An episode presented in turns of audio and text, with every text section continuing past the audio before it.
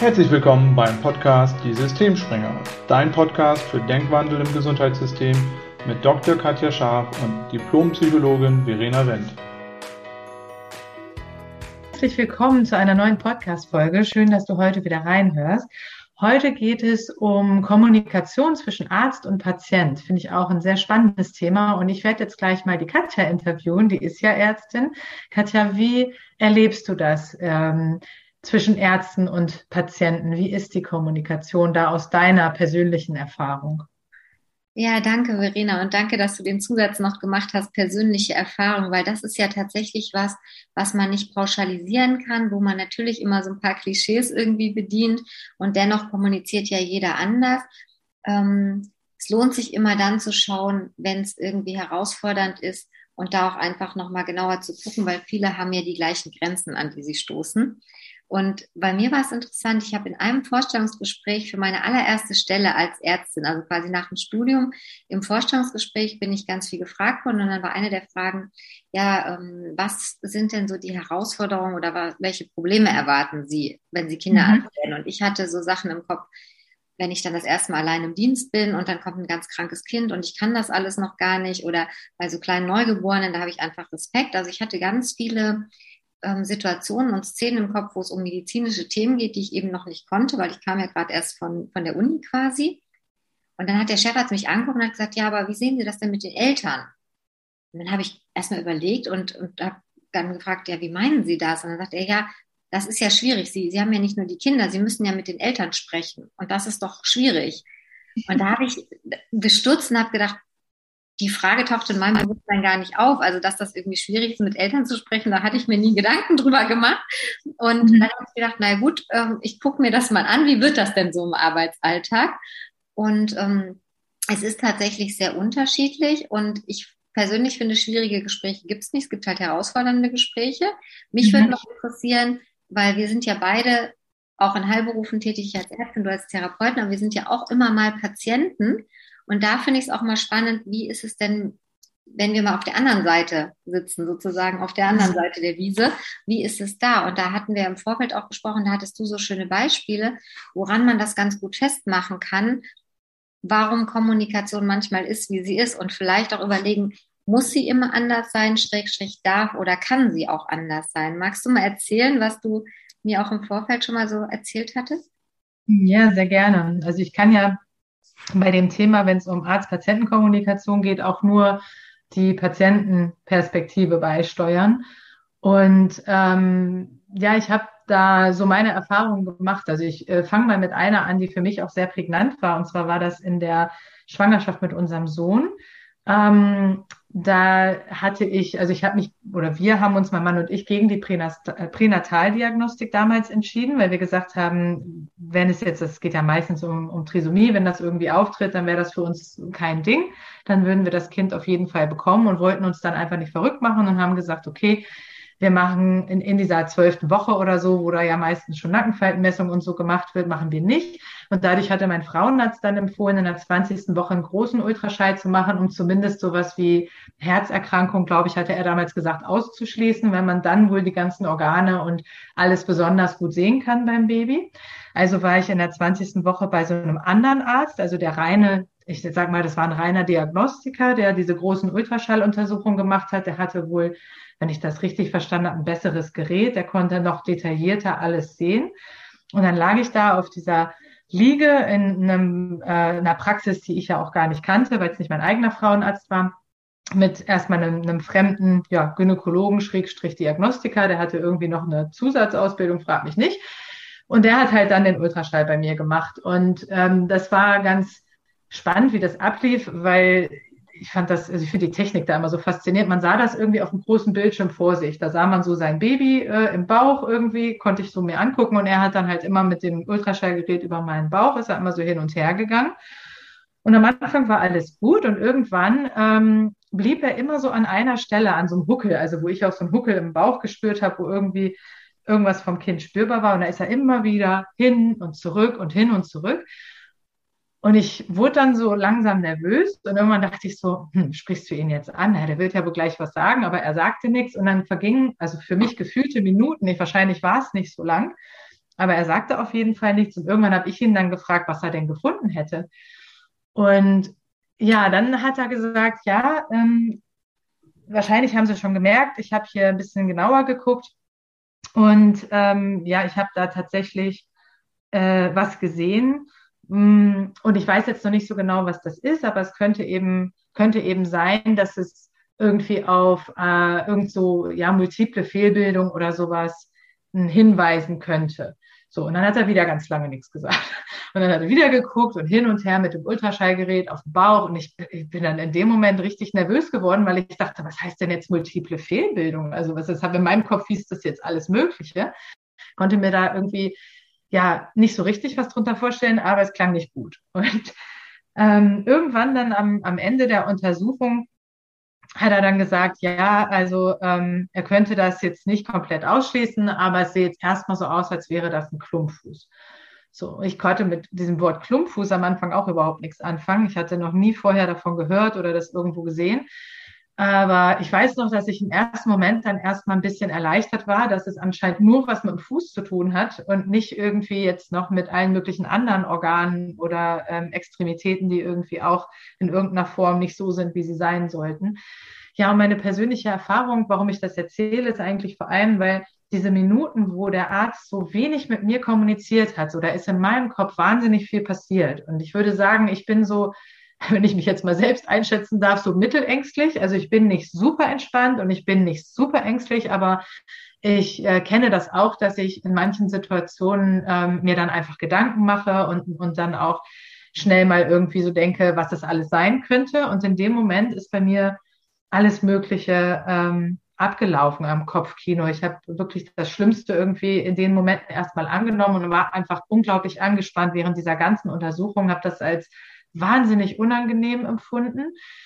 Und als sie dann abgeschlossen war und das Ergebnis sozusagen vorlag, da, da war es dann ja einigermaßen okay. Ich war jetzt natürlich nicht begeistert zu hören, okay, es ist eine Diagnose und das Baby hat höchstwahrscheinlich einen Klumpfuß.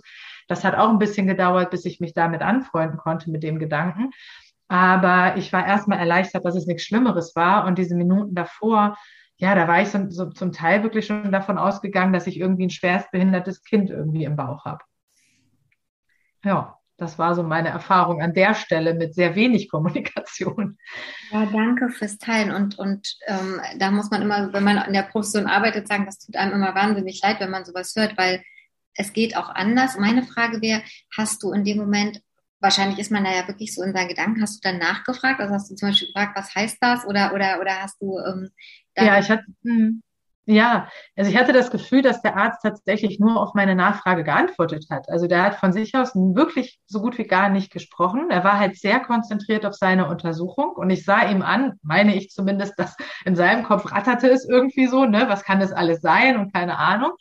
Aber ähm, er hat nur auf Nachfrage mit mir gesprochen. Also ich habe ja gefragt, warum er so lange an der einen Stelle ist. Und dann äh, hat er gesagt, ja, irgendwas gesehen, könnte das und das sein. Ich gesagt, was heißt das denn jetzt? Könnte das und das sein?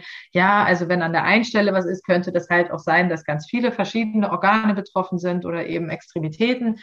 So, und dann hat er wieder eben weitergeguckt und am Ende, als er dann gesagt hat, also erstmal denkt er, es ist eben ein Klumpfuß, habe ich dann natürlich noch gefragt, ja, was, was heißt das jetzt genau? Und da hat er nicht sehr viel zugesagt, aber er hat mir dann, glaube ich, so grob erklärt, wie das, wie der Fuß aussieht und was die Anomalie sozusagen ist. Und äh, das war es, glaube ich. Aber für mich ist so hängen geblieben, dass er wirklich nur auf Nachfrage überhaupt was gesagt hat und dass so die Minuten, vor allem auch bevor er das erste Mal irgendwas gesagt hat, die vergingen irgendwie gefühlt in Zeitlupe. Also das war für mich so eine lange Zeit, wo schon so, so eine Schwere im Raum war, wo man so gemerkt hat, irgendwas ist jetzt los, irgendwas hat er gefunden, irgendwas ist los, aber es wird nicht angesprochen. Das habe ich als unheimlich unangenehm erlebt. Ja, und ich kann mir vorstellen, dass das sowohl Patienten als auch Ärzte zum Teil so empfinden, weil aus Arztsicht ist es ja tatsächlich manchmal so, dass wir es selber noch gar nicht wissen. Und ich könnte mir mhm. vorstellen, wenn dann gerade so Sachen auftauchen, die noch nicht klar sind, die unbekannt sind, dass man dann selber mal überlegt. Und dann ist es ja immer interessant, was dann passiert. Also wie viel Interpretation geht los, so wie du gesagt hast, durch dieses äh, immer auf einer Stelle bleiben, äh, könnte man ja auch denken, Mensch, da ist jemand gründlich und guckt oder man macht sich halt direkt Sorgen und der Arzt kommuniziert vielleicht noch nicht, weil er sagt, oh Gott, was soll ich jetzt sagen? Ja, ich weiß selber noch nicht. Und das finde ich einen spannenden Aspekt, weil das auch das ist, das schließt sich zu unserer letzten Folge zur Kommunikation an. Warum sprechen wir dann nicht vollständig? Man könnte ja auch sowas sagen wie, wissen Sie was, ich sehe hier etwas, das gucke ich mir genauer an, machen Sie sich keine Sorgen, ich spreche gleich weiter, ich konzentriere mich gerade darauf. Das sind ja manchmal so die kleinen, kleinen Sätze oder die kleinen Schlüsselwörter, die in der Kommunikation dann schon einen großen Unterschied machen. Und, ja, absolut. Und ich finde es immer, ähm, ja, dann ganz hilfreich, einfach mal zu überlegen, wie ist das für den anderen, weil Oft wird ja so vom Arzt erwartet, dass er ganz klar kommuniziert, weil er eben weiß, was los ist. Und das ist nicht immer so. Das heißt, man hat ja auch einen Prozess, bis man vielleicht eine Diagnose hat, bis man was einordnen kann. Und warum sich dann davor scheuen, auch zu sagen, ich weiß es einfach noch nicht, ich schaue noch mal. Ähm, und einfach in diesem Prozess schon miteinander zu sprechen, um nicht diese, das ist ja manchmal so dieses betretene Schweigen, ne, wenn man das so will, dass man mhm. einfach dann in dem Moment eher gar nicht kommuniziert. Ja, und dass eben auch gerade diese Kommunikation, auch wenn man etwas noch nicht weiß, aber das auch zu kommunizieren oder eben nur zu kommunizieren, was man gerade macht, dass das auch für den Patienten schon total hilfreich sein kann. Wir hatten uns ja im Vorfeld auch drüber unterhalten, dass du das auch mal erlebt hast als Ärztin, dass eine Mutter so aufgelöst irgendwie vor der Notaufnahme stand und nicht wusste, was drin mit ihrem Kind irgendwie passiert.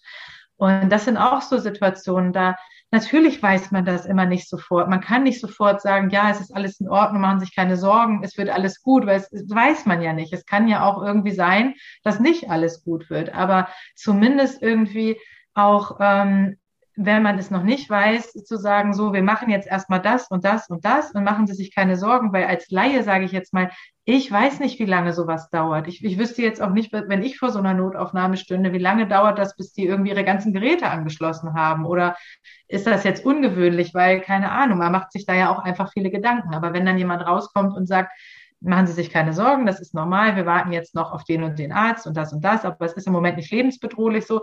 Das macht ja schon die Welt eines Unterschiedes für einen Patienten oder auch einen Angehörigen. Und ähm, ich glaube, für mich hätte es damals einfach hm, einen Unterschied gemacht. Natürlich bin ich für mein eigenes Anspannungsniveau erstmal selber verantwortlich, ich hätte ja auch früher nachfragen können, aber dass er einfach äh, so spät was gesagt hat, also so lange schon untersucht und geguckt und es war irgendwie klar, irgendwas steht im Raum, aber es wurde nicht angesprochen. Das ähm, hat meine Nervosität auf jeden Fall erstmal hochkochen lassen. Nur ich habe mich tatsächlich auch hinterher gefragt, so wieso habe ich ihn nicht gleich angesprochen? Und das finde ich ist auch eine spannende Frage, weil vielleicht kennen das auch andere aus der Patientenperspektive. Warum fragen wir Patienten nicht aktiver nach? Also warum ähm, warum fragen wir nicht einen Arzt, was machen Sie gerade da? Oder warum gucken Sie an der Stelle so lange? Oder warum dauert das gerade so lange? Oder was auch immer. Ne? Ähm, das finde ich jetzt auch eine spannende Frage. Also. Ja, ja das, das ist ein ganz spannendes Feld, weil auch das kann ja wieder unterschiedliche Ursachen haben. Vielleicht möchte ich die Antwort gar nicht hören. Vielleicht habe ich selber meinem Kopf so viel Angst davor, dass es was Schlimmes ist, dass ich lieber nicht nachfrage, weil dann bekomme ich die Antwort nicht. Oder mhm. dass ich einfach wirklich so in Anführungszeichen blind vertraue und davon ausgehe, naja, der andere wird schon, dass, dass ich meine eigene Verantwortung gar nicht dafür übernehme, mhm. an die Informationen zu kommen, sondern so ein bisschen dieses, diese Bringschuld, also nicht die Hohlschuld. Ich, ich frage einfach nach, wenn ich was nicht verstanden habe.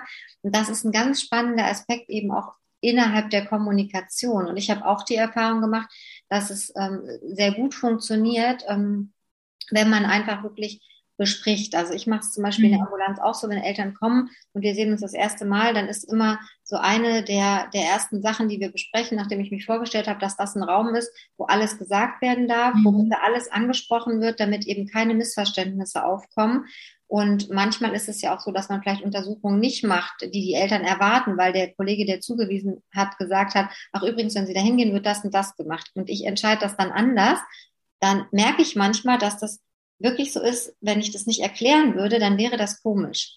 Dass man das mhm. wirklich aufgreift und sagt, also ich mache das jetzt nicht aus den und den Gründen. Haben Sie das wirklich verstanden? Haben Sie dazu noch eine Frage? Dass man wirklich in vollständige Kommunikation kommt und wirklich auch am Ende nochmal fragt, haben Sie das jetzt alles verstanden oder fehlt Ihnen noch was? Und das ist egal, ob es um Untersuchungen geht, die nicht gemacht werden mhm. oder Untersuchungen geht, die gemacht werden. Und bei Kindern ähm, passiert das, glaube ich, noch automatischer als bei Erwachsenen. Ich merke das immer, wenn ich bei Kindern Blut abnehme, erkläre ich sehr genau die einzelnen Schritte, damit die nicht so überrascht sind, weil die kennen das mhm. oft gar nicht. Und allein da merkt man Unterschied, ob ich dann einfach hingehe und anfange, Blut abzunehmen oder ob ich das kurz erkläre, ohne Panik zu machen, zu sagen, mhm. so setze ich hin, dann machen wir jetzt einen Schlauch drum. Das macht einfach viel aus, die Art und Weise, wie eben kommuniziert wird. Und ich versuche mich mhm. dann immer in die Sicht des Patienten zu versetzen, der eben, wie du gesagt hast, nicht weiß, wie lange dauert jetzt eine Untersuchung oder wie ist der Ablauf den würde ich ja auch gerne wissen wollen, bevor man mich irgendeiner Prozedur unterzieht. Dass man mir sagt, ach im Übrigen, wenn Sie jetzt aufgenommen sind, passiert XY und dann hängt es ein bisschen vom Ergebnis ab, wie es weitergeht. Das erzähle ich Ihnen jetzt noch nicht, weil wir einfach abwarten müssen, wie das Zwischenergebnis ist, weil man muss den Kopf nicht mit lauter Interpretationen, so wie du gesagt hast, voll haben. Was könnte alles Schlimmes passieren? Mhm. Dann kann man auch mal so einen Zwischenschritt einbringen. Und das ist was, würde ich sagen, habe ich auch erst über die Jahre gelernt. Und das Beispiel, was du vorhin gesagt hast, fand ich auch ganz prägnant mit der Mama vor der Intensivstation. Ähm, da habe ich für mich nochmal beschlossen, dass für mich persönlich Empathie, Menschenliebe und ähm, wirklich ähm, einfach für den anderen da zu sein, ein ganz, ganz wichtiger Schritt in meinem Sein als Arzt ist. Das war tatsächlich so, stand eine Mama vor der Intensivstation, das Kind war eingeliefert, es stürmten ganz viele Menschen, Tür ging immer auf, noch einer rannte rein, aber keiner kam raus. Mhm. Und ich bin zufällig vorbeigekommen, habe die Mama stehen sehen, habe gesehen, irgendwas stimmt nicht, habe sie angesprochen, habe gesagt, Entschuldigung, kann ich was für Sie tun? Suchen Sie etwas? Sagt sie, nein, mein Kind ist da drin, jetzt schon ganz lange für sie gefühlt und keiner spricht mit mir. Ich weiß gar nicht, was da los ist. Und dann habe ich gesagt, wissen Sie was, setzen Sie sich kurz, ich gehe mal rein und gucke nach. Und drinnen war das Szenario ein ganz anderes, als die Mama im Kopf hatte. Drinnen war es halt so, da wurden halt Monitore angeschlossen, ähm, es wurde halt noch ein, ein, Platz in dem, in dem Zimmer umgeschoben. Also es waren ganz routinemäßige normale Abläufe. Nur die Mama vor der Intensivstation-Tür hatte ja ganz andere Bilder im Kopf.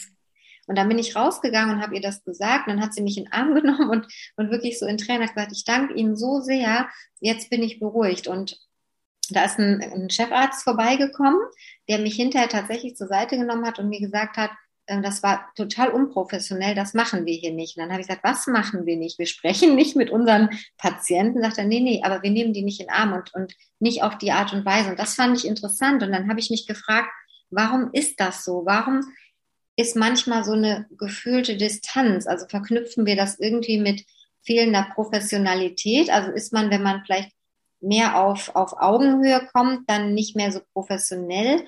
Also was ist das, was manchmal Kommunikation auch vielleicht beeinträchtigt?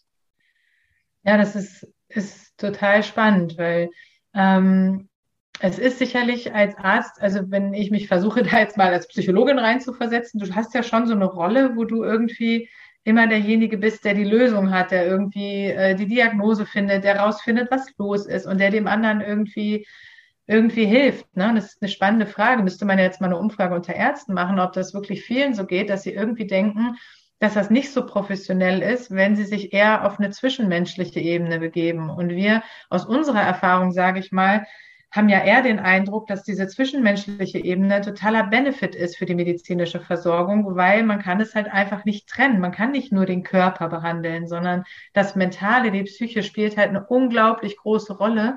Ähm, auch dabei, wie ich Krankheiten sowohl wahrnehme, wie ich die empfinde, aber auch wie ich die verarbeite und wie ich damit umgehe. Ne? Von daher, ähm, ja, ist das, ist das total spannend, was du sagst, also was du erlebt hast als Ärztin und auch wie der Chefarzt reagiert hat. Und es gibt mit Sicherheit auch Chefärzte, die anders reagiert hätten. Und an der Stelle auch nochmal wichtig zu sagen, wir sagen jetzt nicht, das läuft überall immer so, sondern wir erzählen nur ein paar unserer ganz persönlichen Erfahrungen. Und vielleicht hast du ähnliche Erfahrungen gemacht als Patient, als Arzt oder als Therapeut.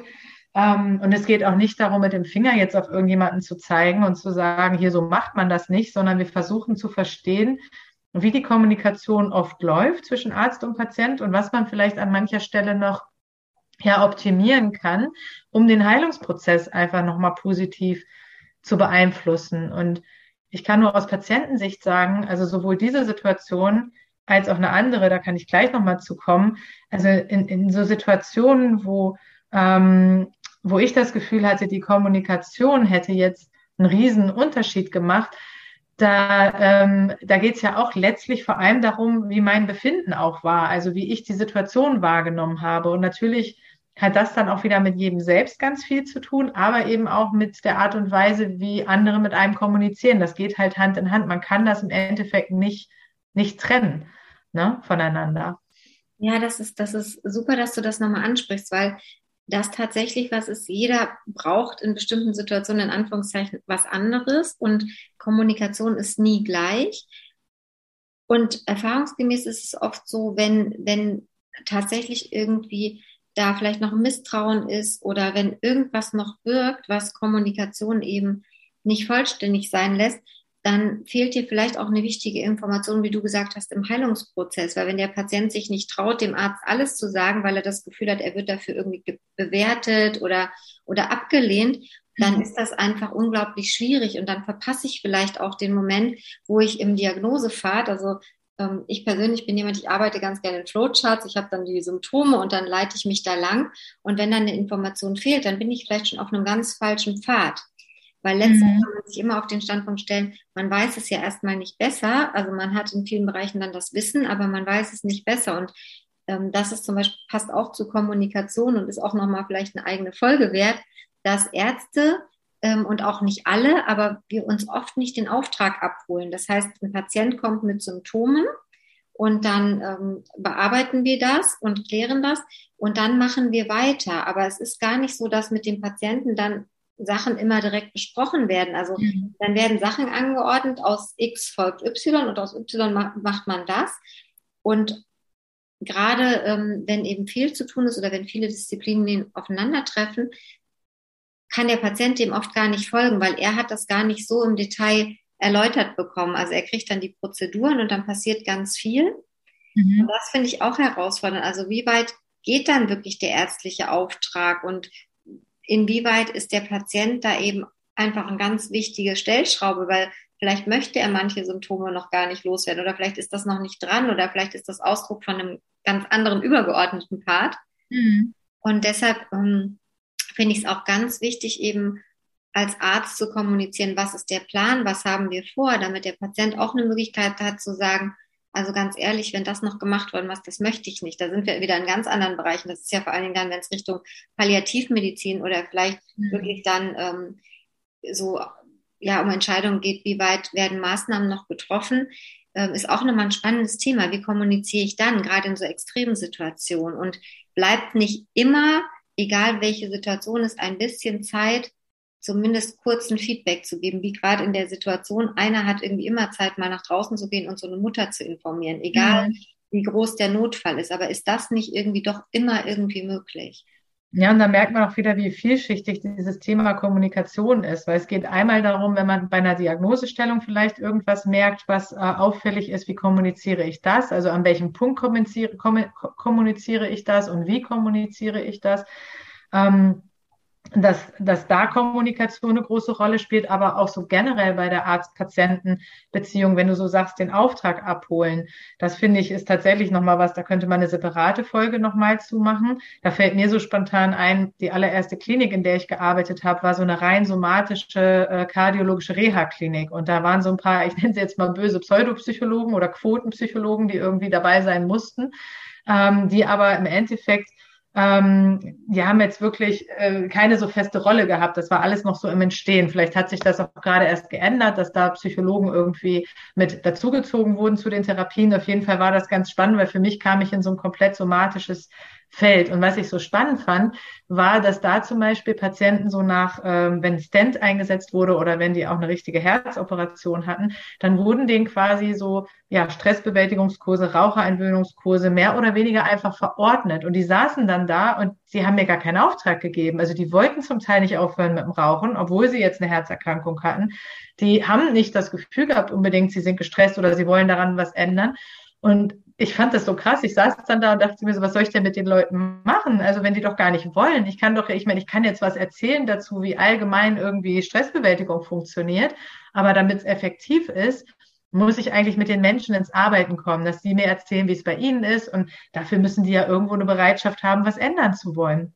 Und das finde ich so spannend, also sich den Auftrag abholen. Ne? Natürlich, medizinisch sind bestimmte Dinge irgendwie gesünder, sich gesünder zu ernähren, das ist auch super. Aber letztlich ist immer die Frage, was möchte eigentlich der Patient? So, und möchte der das ändern oder möchte der das nicht ändern? Und ist es vielleicht auch okay zu sagen, jemand hat den Herzinfarkt und will immer noch weiter rauchen? Und dann macht er halt kein Raucherentwöhnungstraining, weil ganz ehrlich, es bringt sowieso nichts. wenn er das nicht möchte. Ja, das ist spannend, dass du das nochmal sagst. Und das ist, ist auch tatsächlich, da sollten wir tatsächlich mal eine Folge zu machen.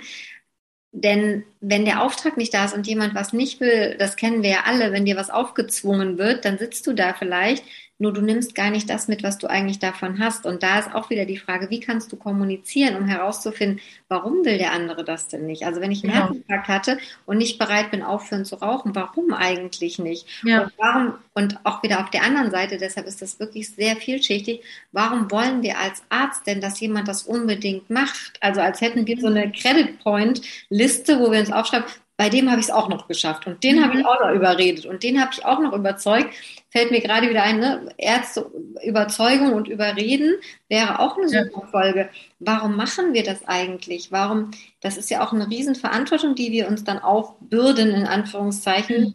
äh, weil wir jemanden retten wollen. Also das mhm. ist auch nochmal ganz spannend, gerade in Heilberufen, ähm, was für Werte leben wir, wie kommen wir eigentlich auf diese Ideen? Sind wir weg von Kommunikation, aber haben ganz viele neue Ideen für Podcast-Folgen.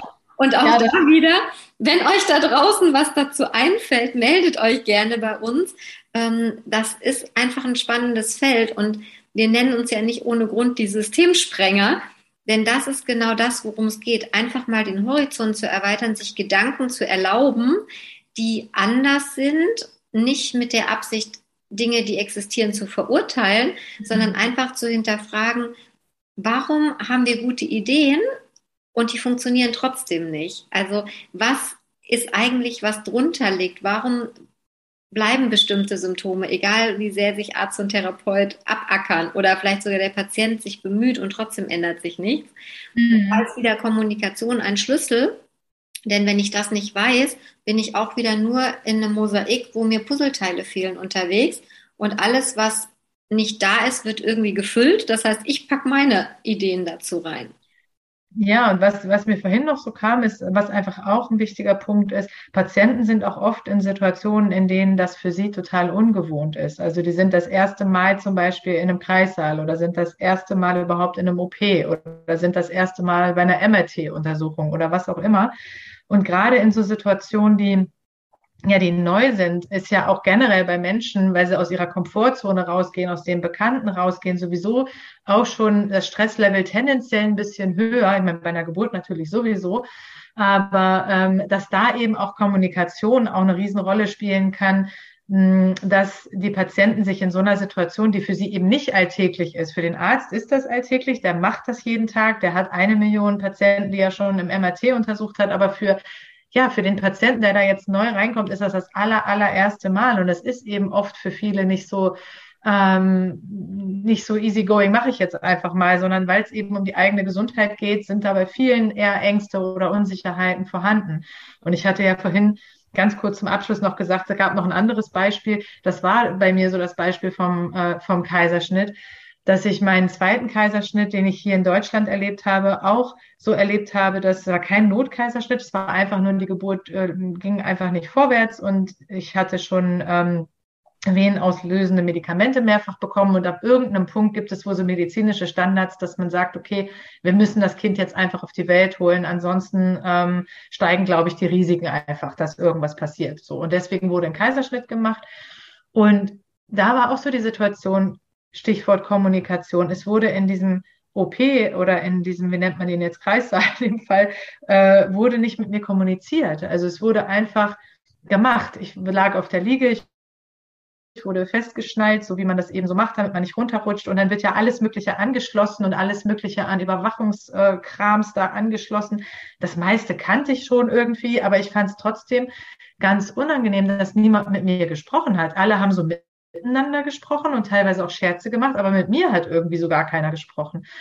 Und ganz anders hatte ich das bei meinem ersten Kaiserschnitt erlebt in Australien, wo die Atmosphäre total locker war, wo die Ärzte auch mit mir total viel gesprochen haben, wo ich ganz viel abgelenkt wurde, wo, ähm, wo die waren so richtig, die haben so richtig Anteil genommen, weil es ist ja auch eine Geburt. Also es ist eine OP natürlich, aber gleichzeitig eben auch eine Geburt und für den Patienten einfach ein ganz wichtiges Erlebnis. Und das sind so die kleinen Dinge. Also da geht es gar nicht darum, jetzt groß kommunizieren zu können, sondern einfach nur ähm, im Bewusstsein zu haben, wie ist das jetzt für den anderen, wie, was du vorhin so schön gesagt hast, wie ist das gerade für den Patienten und kann ich das für den vielleicht jetzt ein bisschen angenehmer machen, weil klar, ich hätte mir die Geburt auch anders gewünscht, als da jetzt irgendwie nochmal aufgeschnitten zu werden, platt gesagt.